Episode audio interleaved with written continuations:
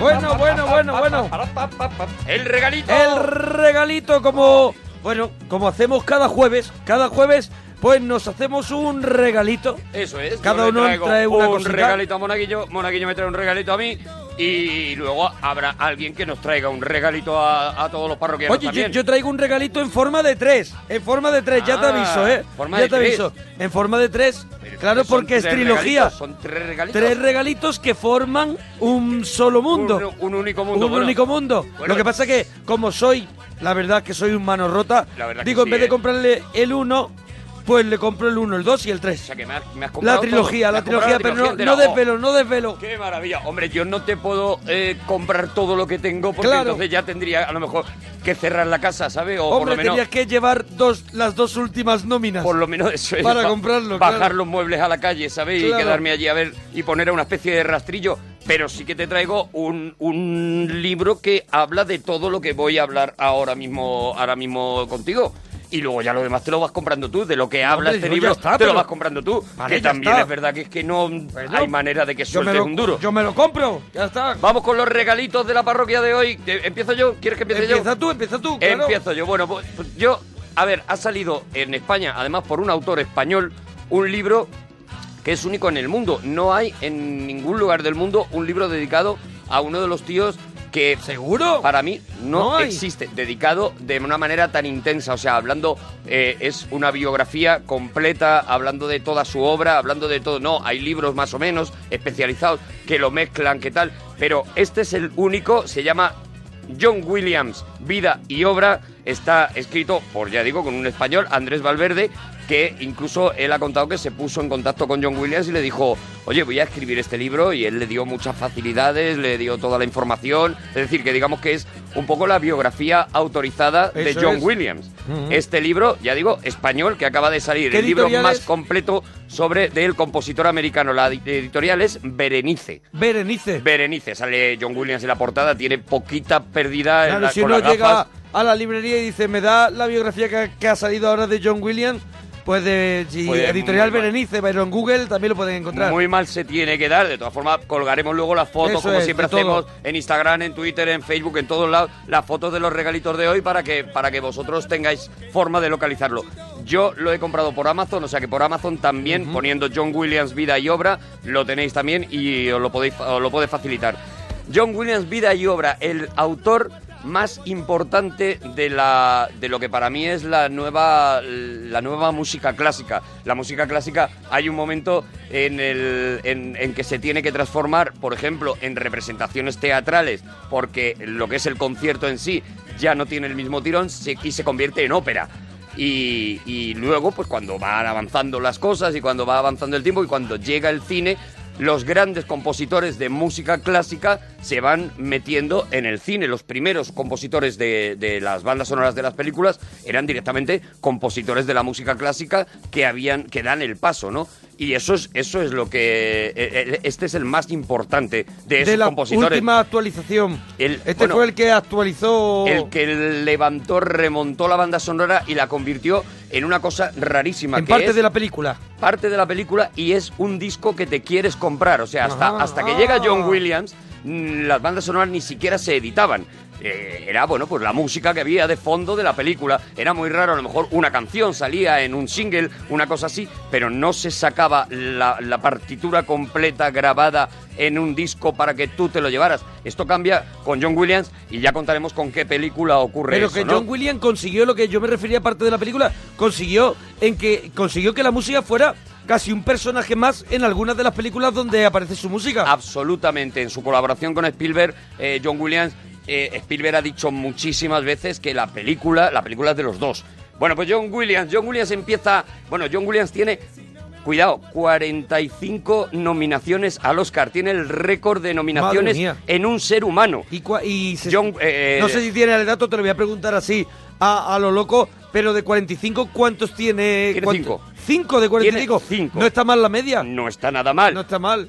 Walt Disney es el que más nominaciones, pero Walt Disney es una productora. Claro, El- es un- o la persona que más nominaciones al Oscar, incluso muchos años compitiendo consigo mismo por dos bandas sonoras, es John Williams. Bueno, John Williams que empieza y que la banda sonora que hace romper que hace que la gente se fije en él es la banda sonora para una película que se llama The Cowboys, que aquí en España se llamó John Wayne y los Cowboys, y que es Ay, ay, ay, una en música España del dando oeste. buenos Eso títulos. es, porque dicen, si le ponemos John, John Wayne, Wayne, ya sabe, se la sabe. gente ya más, más, o menos La gente dice, es de tiros. Es de John La Wayne. gente dice, es de tiro. Y aquí él había hecho hasta, hasta ese momento, sobre todo bandas sonoras de jazz, tranquilas, de piano, en el que era un genio. Desde los ocho años tocaba el piano John Williams, una especie de Mozart.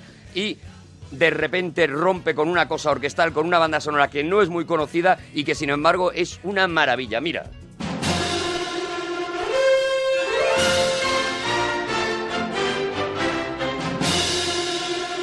Bueno, sí, ¿eh? yo la tengo, ¿Tú la yo tengo en te la suena? cabeza, claro, ¿Eh? porque se ha utilizado, se ha en un montón de sitios.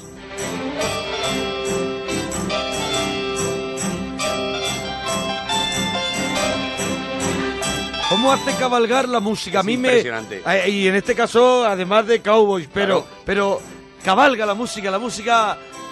Mira, mira.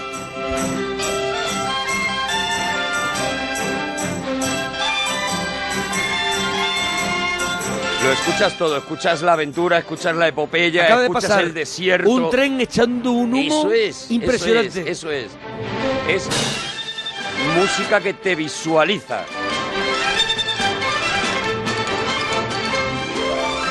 Imagínate que locura de Estampidas, orquestación. estampidas. Sí, sí, sí, qué locura. Estás viendo los movimientos de cámara, los giros de cámara por esas montañas del Gran Canyon. Este momento que acaba de ocurrir es un momento ya que es el antecedente a ET, por ejemplo. Ajá. Ese momento es. que hemos escuchado. Aquí, aquí está el John Williams que de repente hay una serie de directores, todos esos directores que estaban a punto de hacer sus nuevas películas, escuchan esta banda sonora. Escuchan estos sonidos, Sí. escuchan esta manera de orquestar, mira, y escuchan este, esta capacidad de transmitir el sentimiento de aventura.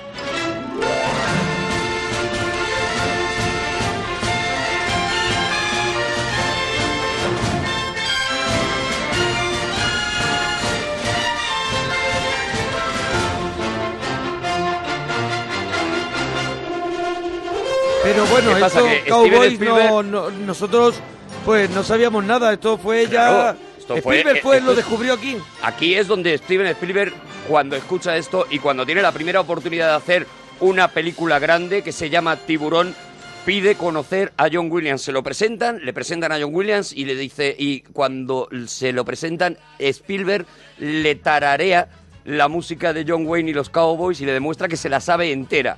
A partir de ahí empieza una colaboración que rompe todos los esquemas del mundo con esta banda sonora. Esta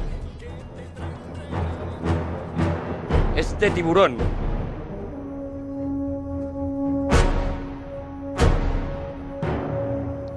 Claro, es una banda sonora que, que, que está sumergida. Ajá. Si la escuchas, esos, yo no sé si son trompas, trombones, no conozco, no sabría... Son bajos, son no oboes, sabría, son- Eso no sabría definir cada instrumento, pero su, su gravedad hace de que el- esta banda sonora vaya, vaya bajo agua. Suena a eso, a que tú A estás profundidad. en submarino y, a- y suena a otra cosa que es la amenaza, la capacidad Sí, que tiene. John Williams para con cuatro notas eh, que va alargando y poniendo de distintas maneras y expresando de distintas formas a lo largo de toda la partitura, tú vayas sintiendo lo que él te dé la gana, ¿no? Lo- el famoso tema de tiburón se convierte ya, bueno, este tan, tan, tan, tan, tan, tan, tan, tan, es una cosa que cantas y sabes, todo el mundo sabe que es tiburón. Es la primera vez que le ocurre eso con una banda sonora, que inmediatamente con cuatro notas todo el mundo lo identifica.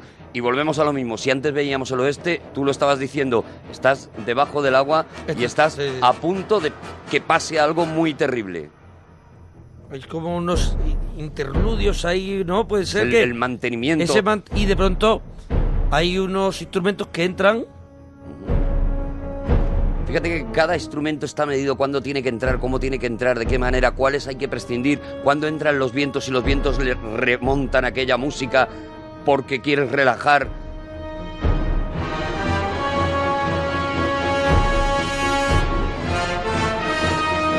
Aquí está todo lo que él aprende trabajando con Bernard Herrmann, el compositor de, de Alfred Hitchcock, todo lo que él aprende sobre la banda sonora de las películas, ¿no?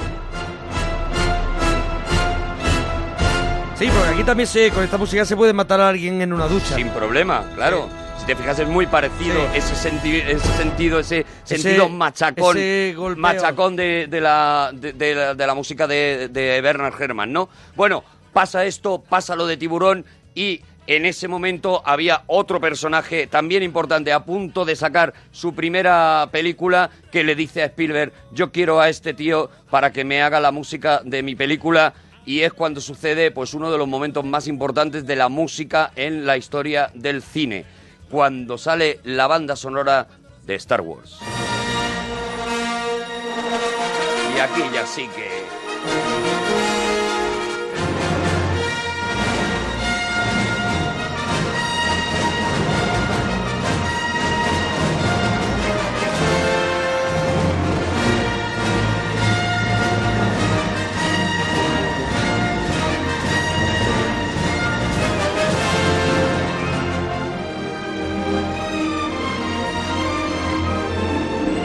Bueno, aquí ya aquí, Ah, aquí fanfarria, eh, aquí hay aquí hay mm, desfile militar.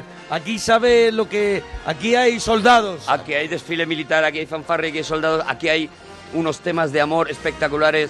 La banda sonora de Star Wars, que ahora mismo son seis películas, seis partituras completas. Pero las seis partituras, a ver, a ver, que yo solo lo tengo claro. comprobaremos que hay absolutas maravillas y las seis son, yo creo que su obra magna, su obra maestra en la que ha hecho las, eh, las improvisaciones, las, eh, las creaciones más extrañas precisamente para adaptarse al mundo de Star Wars y en el que además de esta fanfarria que ya es mítica, pues tiene absolutas maravillas. Y de repente, cuando Sí. se acaba la épica, nos vamos a la cantina, nos vamos a la cantina de Tatooine y entra el jazz.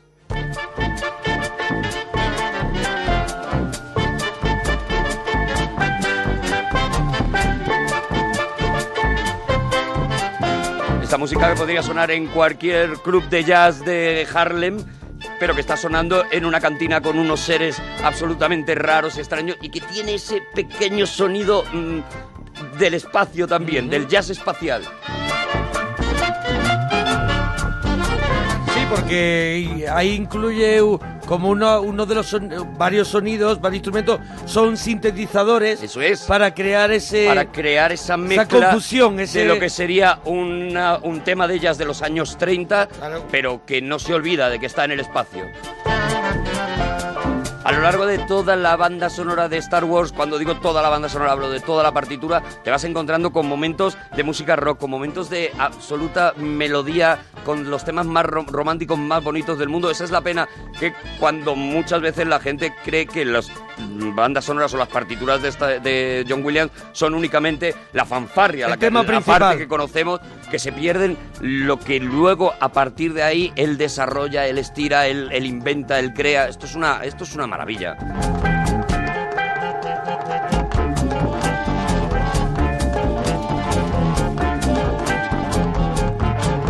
Y aquí ocurre la magia, aquí ocurre lo que te decía antes, ocurre que es la primera vez que la gente sale del cine diciendo, yo quiero llevarme el disco de la banda sonora de Star Wars, que es prácticamente, bueno, es desde luego la banda sonora más vendida de la historia del cine, la instrumental más vendida de la historia del cine, es el, el gran, eh, el- el- la ruptura de eso, de que se, te lleves el disco, el disco salió en un disco doble con un formato espectacular, con la Royal Philharmonic Yo solo recuerdo tocando. un, un disco de una película que sí que, que creo que fue muy vendido como tal, como disco, la gente lo quería, que fue El Golpe. El golpe, el golpe. El Golpe. El golpe. El Golpe fue uno de los, de los discos, pero es verdad que no tenía, la gente no tenía ese concepto No, de decir, no, la música además- de una película la puedo escuchar El en mi golpe, era, casa. el golpe era música no creada para la película, Ajá. era, era una, Una música a lo recopilatoria y, y reescrita y, bueno, y digamos que sonorizada, puesta en moderno. Ajá. Pero esto era una creación de un tío que la gente se quería llevar a su casa. Aquí a estas alturas ya Spielberg ha ganado tres Oscars, ¿eh? Ha ganado por la adaptación, que es magistral, del violinista en el tejado, la, la instrumentación del violinista... Spielberg. eh, Spielberg no, perdón, John John, Williams, Williams. John Williams. Ha ganado por Tiburón y ahora lo ganaría por Star Wars. Y nos vamos a otro momento espectacular en la música de John Williams. Ahora ya sí es el que todo el mundo quiere y por eso la otra, la siguiente gran superproducción tenía que tener música de John Williams. Esta.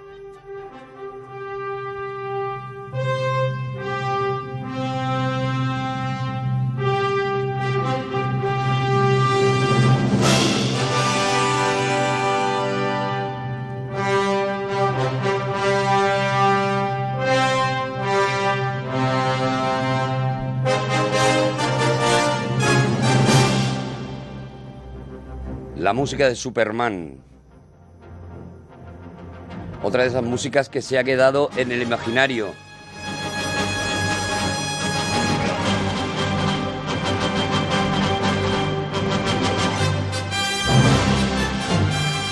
Y ahí rompe porque eh, esto es, claro, si la gente recuerda la música de Superman, por todo el mundo va a este tema que es el tema principal. Eso es. El tema, pero dentro de la banda sonora de Superman hay un montón de temas. Hay un tema de amor también. Maravilloso. Cuando ellos vuelan, que hemos ¿no? estado, he estado a punto de traerlo, Pero hasta has hecho pero el me, duro. me he metido, me he metido hacia atrás. Vale. El Can You Read My Mind cuando ellos están volando es. y, y ella va recitando un poema de puedes leer mi mente, va pensando en alto, eh, puedes leer mi mente. Bueno, hay temas espectaculares. Está el tema de Krypton, que es otra de Ujú. esas maravillas. Están los títulos de crédito finales en las bandas sonoras de John Williams. eh, casi todos los mejores temas se llaman end credit.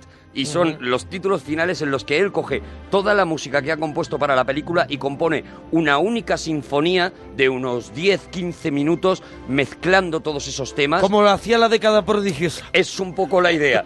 Como Stars on 45. Hacía un hace eso y, y es, los 15 minutos últimos de, de Superman son absolutamente magistrales. Bueno, si sigue viva esta música, que la gran polémica que ha habido con la nueva película de Superman Pero, es ¿quién la por qué ¿Quién la- no tenía la Claro, música de ¿quién ha John Williams. música? ¿Quién, ¿Qué ha pasado? Y bueno, lo que ha pasado es que querían hacer una cosa distinta, pero la gente parece que ya no puede ver a Superman.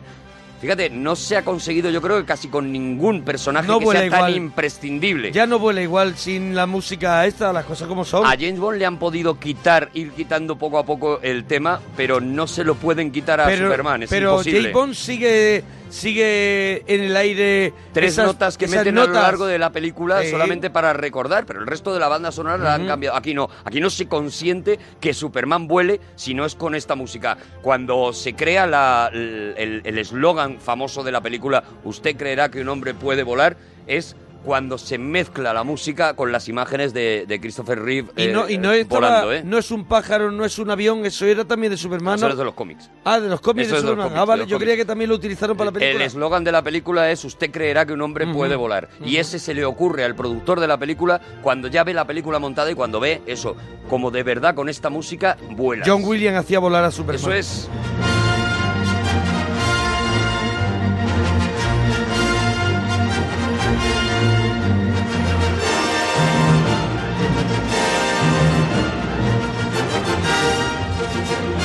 Yo espero que entre medias tenga algún fracaso John Williams, ya no porque yo quiera ser mala persona, sino porque no puede ser tan perfecto No, todo. no, tiene a otras bandas sonoras que no son tan conocidas y Eso que es. no son tan... Porque Pero ha hecho en una película. Mucho. yo me refiero a una gran película con una banda sonora que es Sí, de John sí Williams tiene, y es floja. Sí, sí tiene. Que también hay que desta- destapemos. Sí tiene, sí tiene algunas, tiene. sí tiene algunas. Estoy pensando en cuál, porque lo que tiene más son películas pequeñas. Porque salva películas con su música, que hace lo contrario, sobre Películas todo. pequeñas que de repente tienen una banda sonora de John. Williams espectacular. Por ejemplo, estaba pensando esta de Space Camp, que es una película de los años 80 y él hizo la banda sonora. y La banda sonora es una maravilla. Sí que tiene películas en las que dice, bueno, pues aquí, por ejemplo, Nixon. eh, que a mí me parece una buena película, sin embargo no es la mejor banda sonora de John Williams, pero es muy raro, ¿eh? Es, lo normal es lo contrario, lo normal es lo que pasó... John Williams necesita un poquito más de movimiento y Nixon era una cosa como muy parada, muy los todos los hombres del presidente, muy ahí. Tú imagínate poner la banda sonora a todos los hombres del presidente John claro, Williams. Claro, claro. Dice- Bueno, lo ha hecho, ¿eh? Ha hecho películas, bueno, y ha hecho películas, por ejemplo, como JFK, Sí. que la banda sonora es espectacular, Sí, ¿eh? sí, Y que entra- ahí me tengo dentro que de- callar. Está dentro del tono más seriote y más tal, pero claro, él de repente mete ahí unos tambores y mete unas trompetas y de repente es el sonido americano. Una de las cosas que ha hecho mucho John Williams es coger los grandes clásicos de la música americana y orquestarlos al estilo Williams y de hecho... eh, el himno americano más bonito que puedes escuchar la versión más bonita es la adaptación que hizo John Williams, que es una auténtica maravilla. Es de hamburguesa, es de hamburguesa. Pero lo que sí ha hecho ha sido sobrevivir a películas que fracasaron. Por ejemplo, Eso. en otra colaboración con Steven Spielberg, el gran fracaso de Steven, del que el mismo Te Spielberg digo se muere de risa. ¿Cuál? 1941. 1941, la película que nadie quiere ver de Spielberg, la que él mismo se esconde así y dice, bueno, sí, me salió regular. Pues con un Belucci mm, ahí llevado como, como se demasiadas pudo. ideas juntas, Sí, demasiada sí, sí. locura, demasiada tal. Bueno, pues aún en esa película hay una marcha militar es compuesta, una marcha militar cómica compuesta por John Williams que es así de magistral.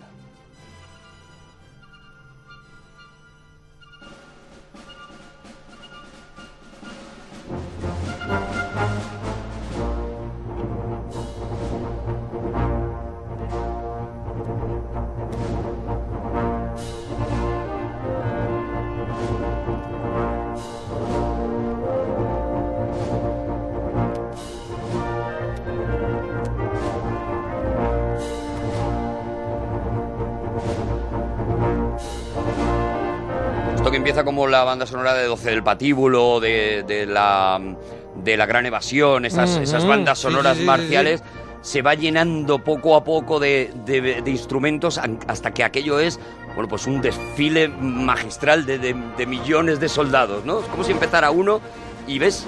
Se van acoplando, es la conga de los uniendo, soldados. Se van uniendo, eso es. Venir, venir, venir. ¡Vamos, vamos! Lo ves como saliendo de las calles, ¿vale? Sí, sí. Que van así Sí, con un trompón debajo del brazo Eso es, casualmente. eso es.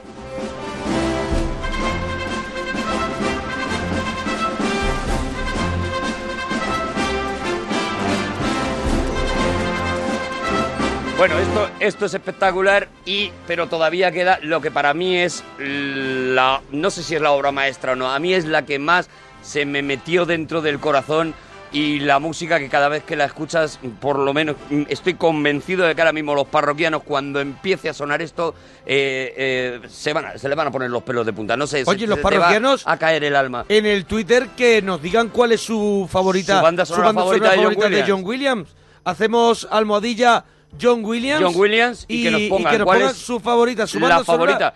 Y que nos cuelguen, que están en YouTube los temas para que la gente lo vaya, lo Y lo retuiteando retuiteamos. y que la gente lo vaya escuchando. Arroba Arturo Parroquia, arroba Mona Parroquia. Venga, entre los dos vamos a retuitear lo vamos que a nos ir pongan de John Williams. y vamos a hacerle un homenaje a John Williams. A ver, ¿cuál Bueno, era esa? Mira en qué momento está aquí la marcha militar y lo que te digo, ahora es la gran evasión, ¿eh? el momento magistral, el momento mágico de la colaboración de Steven Spielberg y John Williams.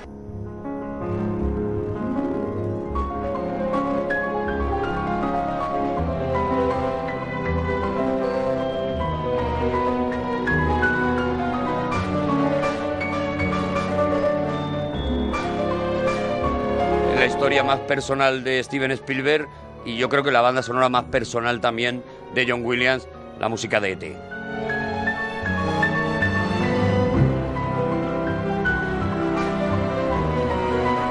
Esta es para hacer un regalito entero de esta banda sonora. Cada tema es una belleza espectacular. Aquí sí que mm, estás en ese sonido de la infancia, en ese sonido de los sueños, en esa Saltando entre nubes. en esa habitación con, Sí. con media luz en la que los sueños pueden, son tan posibles como que un extraterrestre venga y te acompañe y se haga tu amigo.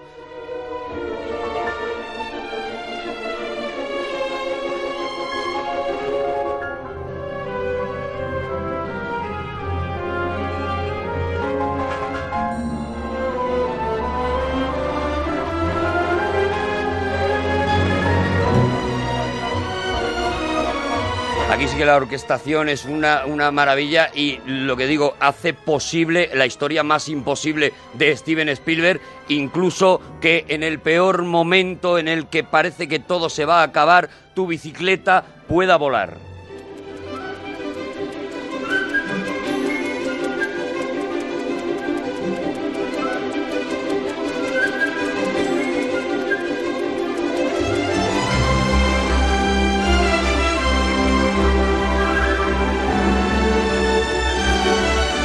Hace volar a Superman, hace volar bicicletas, claro. hombre, es el Yoda. Es Ryanair, el John Williams.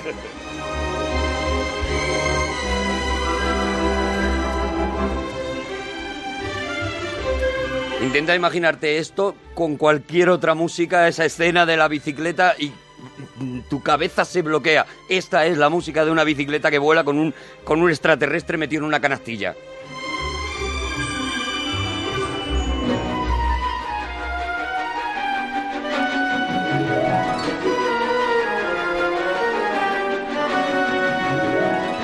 Y de la ternura pasa o vuelve otra vez a la aventura con otro de esos temas que los escuchas y dices, claro, es este.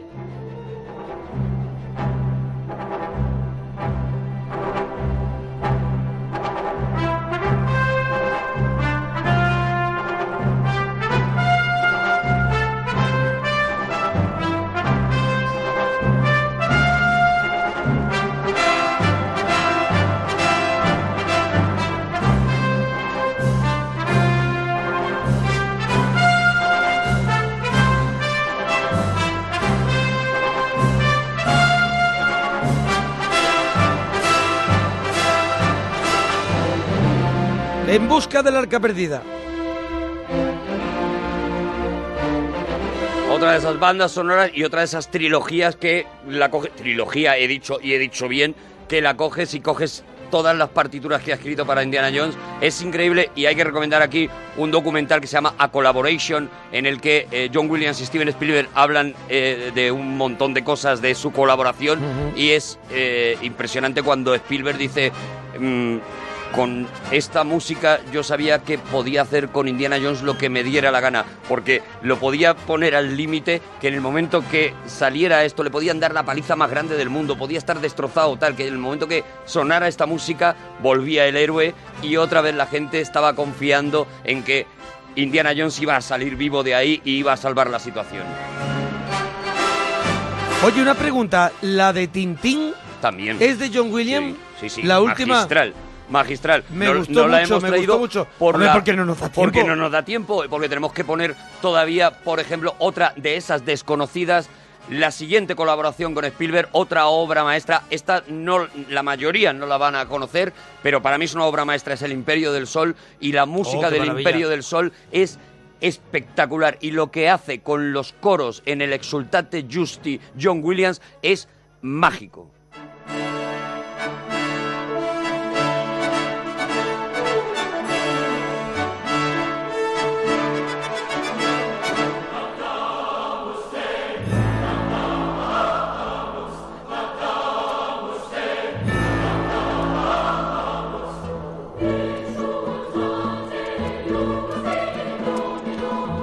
Ahí vuelve a la No tengo el dato, pero es eh, es la- las veces mm, menos las que utiliza voces, ¿no? En sus bandas sonoras o la utiliza bastante. Las utiliza bastante, lo que pasa es que, claro, como conocemos no solo- conocemos las Eso es. Como conocemos únicamente las, las más sonadas, las que estamos temas poniendo, principales. pero casi todos, por ejemplo, en, en- en- en la trilogía de Indiana Jones, hay en el Templo Maldito hay un par de temas solo vocales que son magistrales y ahí, mm, bueno, hay auténticas maravillas. Eh, esta es una preciosidad, fíjate cómo maneja los coros de niños sin perder esa orquestación Williams tan reconocible. Y El llegaría... Imperio del Sol ya ha hecho, no sé si la traes en la lista, ya ha hecho el color púrpura. Es que el color púrpura es la única banda sonora de, de, de Steven Spielberg que no es de Williams. ¿Y qué son canciones o No. tiró de otro? No, no, no, no, no, tira de Quincy Jones. Ah, Quincy Jones. eh, y tira de Lionel Richie. Son ellos dos Vale, los que, que componen la, la le-. Pero busca, busca afroamericanos. el mismo John Williams dijo, a mí me parece que esta banda sonora la tienen que componer negros, gente Sí. negra, y que y, y eso es lo que hace Spielberg que en principio se niega, ¿eh? se niega y le pide a Williams que lo intente. Y él dice que no. De hecho, el intento que hace luego con Amistad no le sale bien. Y él dice, ¿ves cómo yo tenía razón? Le dice a Spielberg, ¿ves cómo yo tenía razón? Bueno, si llega ya la segunda parte de Star Wars, en el que dices, bueno, ya lo ha contado todo eh, George Lucas con las dos horas casi, eh, George Lucas y John Williams, con las dos horas casi de música que ha compuesto con Star Wars, pues todavía le quedaba componer temas como este.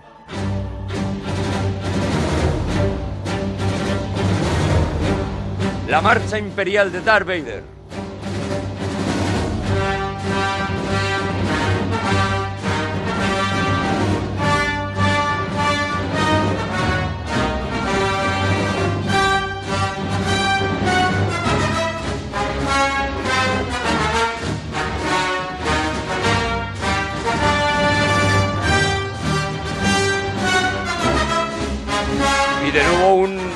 Otro referente musical, ¿no? Tú ya ves a John, Williams y ves a Darth Vader andando con esta música y las tropas del imperio.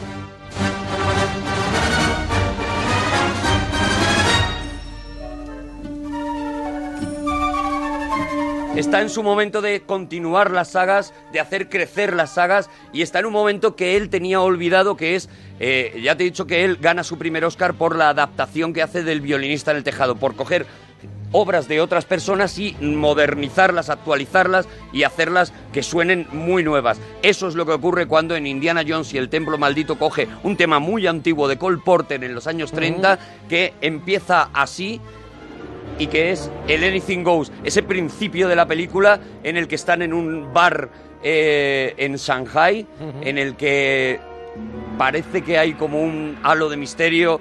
Vemos a Indiana Jones vestido con un smoking blanco, vemos que le están dando un, le están haciendo un intercambio de diamante por veneno y mm, en ese momento cuando parece que Indiana va a morir, surge el musical, surge el homenaje de Spielberg y John Williams a los musicales de los años 30 con este Anything Goes.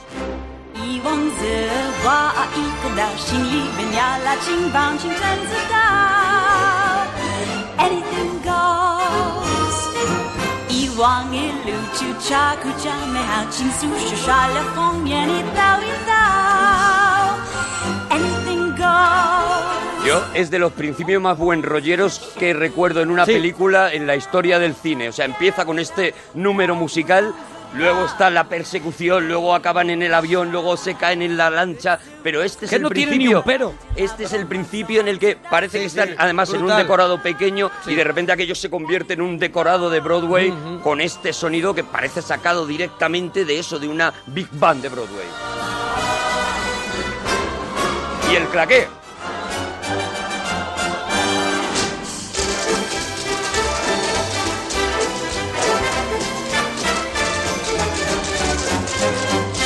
Oye, almohadilla John Williams, que nos vayan diciendo la- Las bandas las sonoras bandas sonoras favoritas. favoritas o, o el tema favorito también nos vale, nos vale un tema concreto de una banda sonora. Todavía le quedan hacer glorias como la siguiente banda sonora que a mí me parece otra de esas magistrales dentro de una peli muy mala de Steven Spielberg y que sin embargo te coges ese disco, te lo pones en tu casa y te aseguro que disfrutas pero pero pero solamente del disco, olvidándote de, de la película. Se trata de Hook.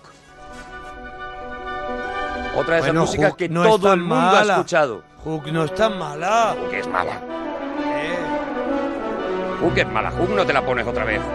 Hook está en la infancia de muchas personas. Ponte hombre. el disco. No te pongas la película. Dustin Hoffman, ¿te acuerdas?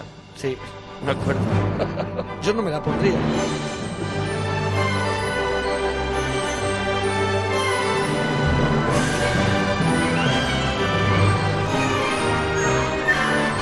Que además nace como un musical eh, precisamente con el éxito que habían tenido con el tema que, habíamos, eh, que acabamos de escuchar. Spielberg se atreve a hacer un musical en el que, cuidado, el protagonista iba a ser Michael Jackson, iba a ser el que hiciera de Robin Williams y el que viajara.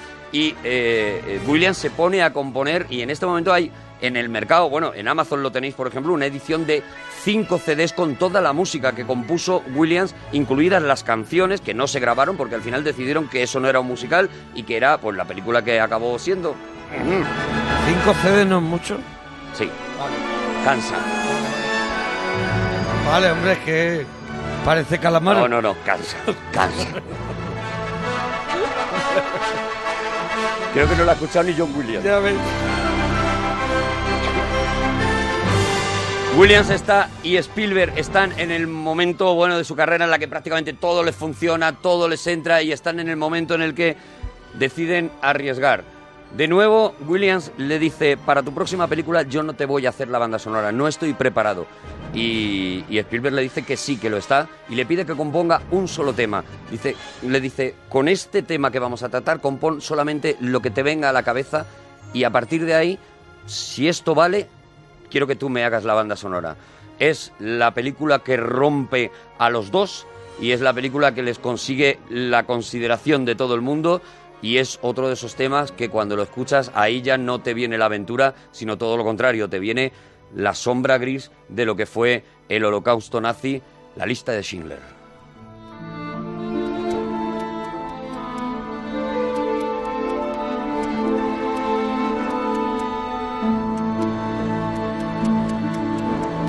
Ese violín de Isaac Perman. Qué bien toca Isaac Perman.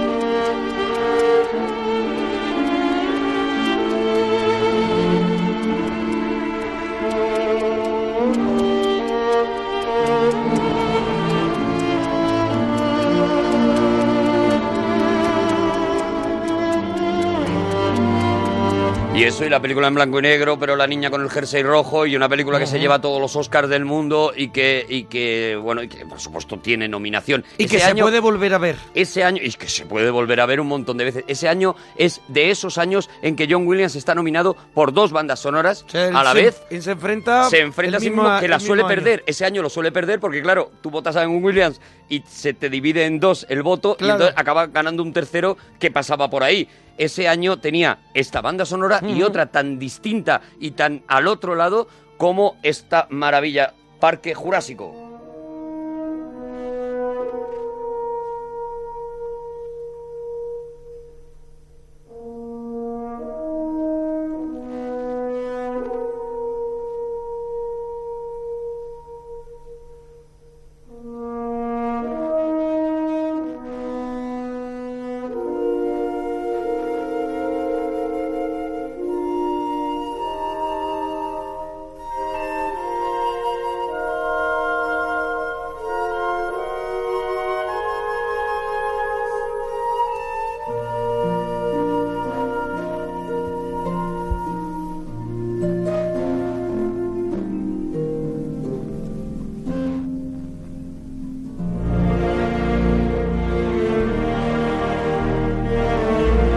Aquí cuando ya reconocemos el tema El momento. en estas notas, cuando son- se veía se veía esa, esa imagen del parque, íbamos viendo desde arriba, ¿no? Una Desde imagen arriba, aérea. Eso es, una, una imagen desde Sí. un helicóptero y veíamos las puertas. viento movía las del Parque palmeras. Jurásico.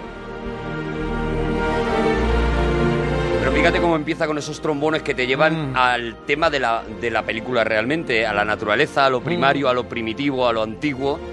Y luego ahora aquí rompe ya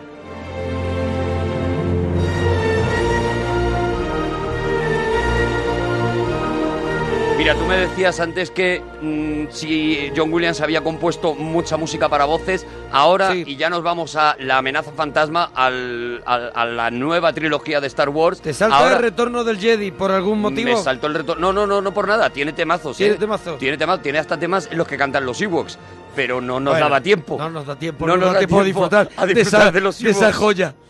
No te da tiempo a disfrutar de los Ewoks, pero sí nos da tiempo a escuchar, para mí, otro de los grandes temas. Esto ya en la nueva trilogía. La amenaza fantasma, la primera de la, la nueva. primera, la primera de la nueva, que es otra banda sonora magistral. Mm, De nuevo, si nos olvidamos de lo malota que es la película, podemos escuchar temas como este.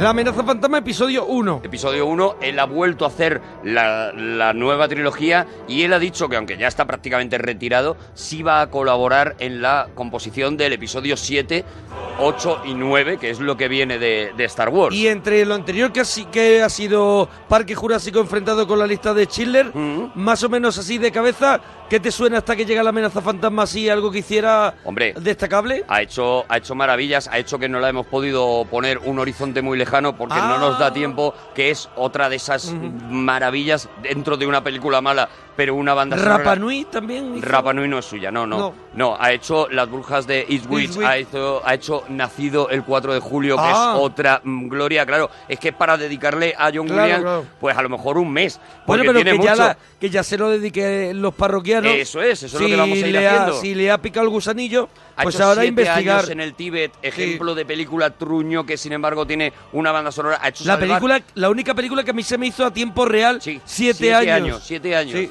Y, y pensando, ojalá estuviera en el Tíbet Sí, y no sí, aquí metido.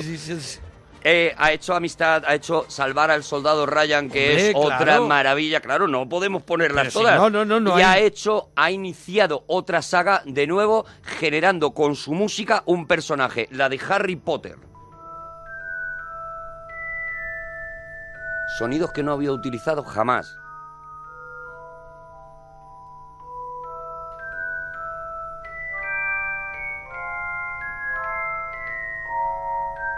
Y a partir de ese momento así suena la magia. Eso es.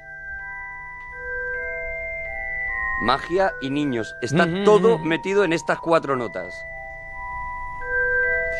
Que te digo una cosa, ¿eh? Que esta música de Harry Potter podía pertenecer a una película de terror También. tranquilamente. Claro, claro. Por- bueno, Harry Potter Pero es que incluso Harry Potter llega... cuando se va oscureciendo este tema, que Este es, tema, este es sí. de la primera de Harry Potter, Sí. este tema se va oscureciendo también. Eso pasa en muchas películas, en muchas La bandas Cuarón sonoras. también. Pa- Pasa en, munda- en muchas bandas sonoras de, de Williams que los temas, por ejemplo, de Luke Skywalker para, para la Guerra de la Galaxia, a medida que Luke está avanzando hacia el lado oscuro, también él los va enrareciendo, los va, los va ensombreciendo, ¿no? Aquí es la pureza porque este es el principio de Harry Potter. Son unos niños que van a Hogwarts a aprender a ser magos.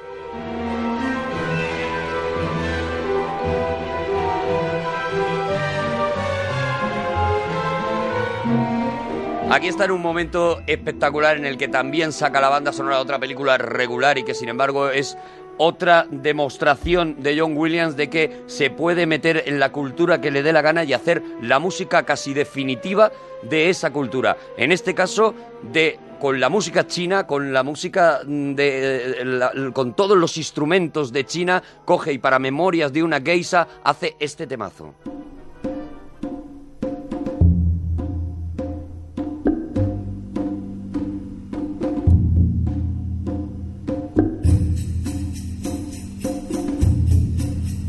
Hombre, yo espero que le ayude gente. Este hombre está muy mayor. Le ayuda a la Mira, gente mira, mira, a mira. traer los instrumentos. ¿Tú no crees que toca él todo? Claro, no, lo toca todo él, ¿no?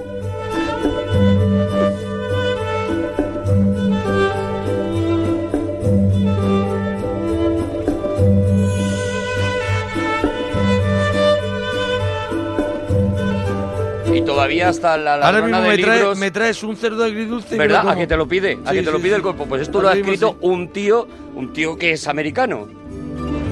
Esta banda sonora es otra de esas cosas, de esas delicias de ponerte en tu casa, delicias de tres delicias, Tres delicias. concretamente de ponerte en tu casa y disfrutar muchísimo.